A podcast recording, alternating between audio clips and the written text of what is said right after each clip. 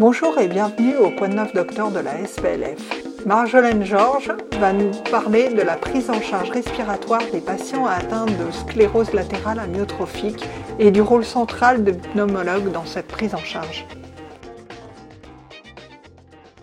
Bienvenue au Quad 9 docteur de la SPLF, je suis Marjolaine Georges, je suis médecin dans le service de pneumologie et soins intensifs respiratoires du CHU de Dijon et je vais vous présenter en quelques minutes les nouveautés sur la prise en charge respiratoire de la SLA.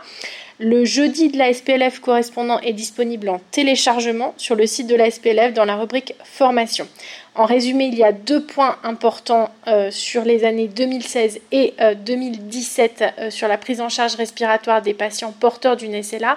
Le premier point, c'est les premières preuves de la nécessité d'une surveillance attentive de la ventilation non invasive la nuit, puisque une inefficacité de la ventilation non invasive avec une correction insuffisante des événements respiratoires nocturnes est en lien avec une euh,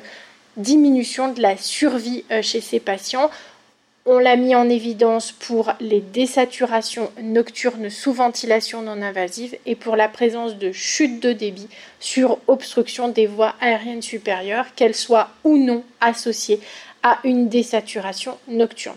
Le deuxième point important, c'est la publication des deux grandes études européennes, une française et une anglaise, sur la stimulation phrénique dans la sclérose latérale amyotrophique.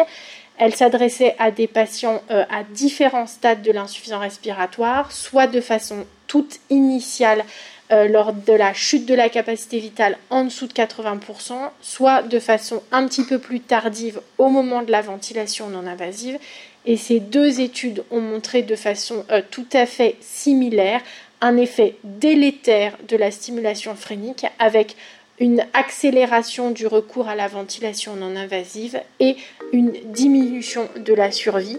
euh, ce qui contre-indique de façon euh, formelle la stimulation phrénique qui était utilisée jusqu'alors, notamment aux États-Unis, de façon compassionnelle pour ces patients. Je vous remercie de votre attention.